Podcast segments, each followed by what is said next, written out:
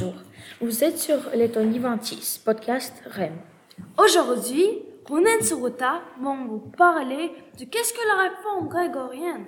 Et Élisée et Matisse vont interviewer Monsieur Akari sur le thème de la réforme grégorienne. Maintenant, Ruta et Ronens vont répondre à quelques questions.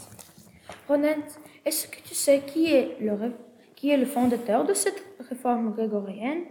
Oui, le fondateur de cette réforme est Grégoire VII. Ruta, est-ce que tu sais qu'est-ce que la réforme grégorienne a changé? Oui, elle a corrigé les mœurs de clergé. Et elle a mis le pape et l'Église au sommet de la réforme chrétienne. Si vous n'avez pas compris ces questions, euh, Élisée et Matisse vont interviewer Monsieur Akari sur les mêmes questions et sur et plus. Monsieur À la fin du XIe siècle, avec le pontificat, comme l'a dit Ronens, du pape Grégoire VII. De la réforme grégorienne. C'est ce pape Grégoire VII. Est-ce que la réforme grégorienne a changé?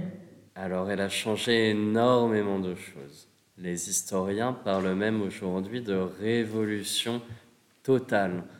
Et ils proposent une nouvelle chronologie du Moyen Âge, une première partie du Moyen Âge avant la réforme grégorienne et une seconde partie du Moyen Âge après la réforme grégorienne.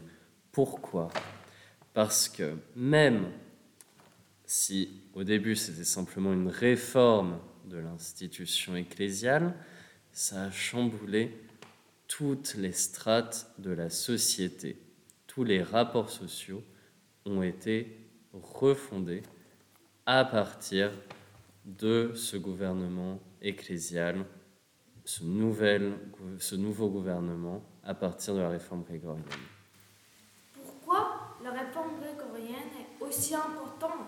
Comme je viens de le dire, elle a touché toutes les strates de la société. C'est-à-dire que le rapport du paysan au, au prêtre a changé, le rapport du prêtre à l'évêque, le rapport de l'évêque au pape a changé. Le fait que une société basée sur la religion, comme la société médiévale, soit refondée à partir euh, finalement du modèle que propose l'Église, ça a touché tout le monde à partir du XIIe siècle, XIIIe siècle, jusqu'à la période qu'on appelle la théologie pontificale, où le pape prend vraiment le pouvoir sur toute l'Europe et fait et défait les rois, les évêques, etc. Et maintenant, une question.